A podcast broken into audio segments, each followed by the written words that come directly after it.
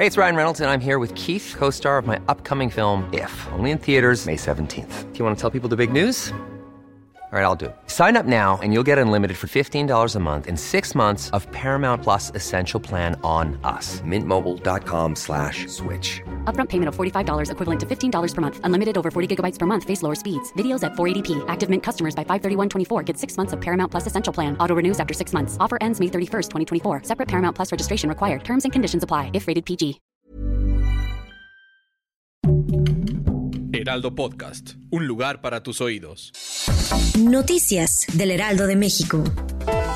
El vocero de la Fiscalía General de Justicia de la Ciudad de México, Ulises Lara, informó que se dio por cumplida la disculpa pública ofrecida por la alcaldesa en Cuauhtémoc, Sandra Cuevas, a mandos de la Policía Auxiliar de la Secretaría de Seguridad Ciudadana.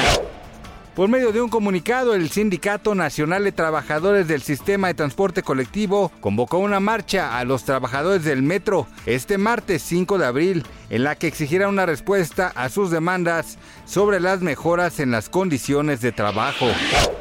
El secretario de Relaciones Exteriores Marcelo Ebrard deseó suerte a la selección mexicana en el Mundial y anunció el operativo que la dependencia desplegará con un equipo especial para atender a los mexicanos que viajen a ese país para presenciar los partidos.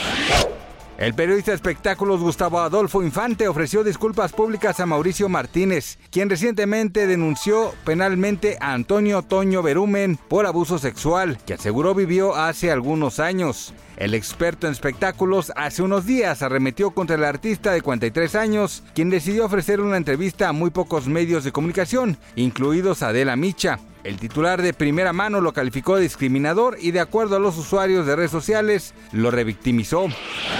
Gracias por escucharnos, les informó José Alberto García. Noticias del Heraldo de México.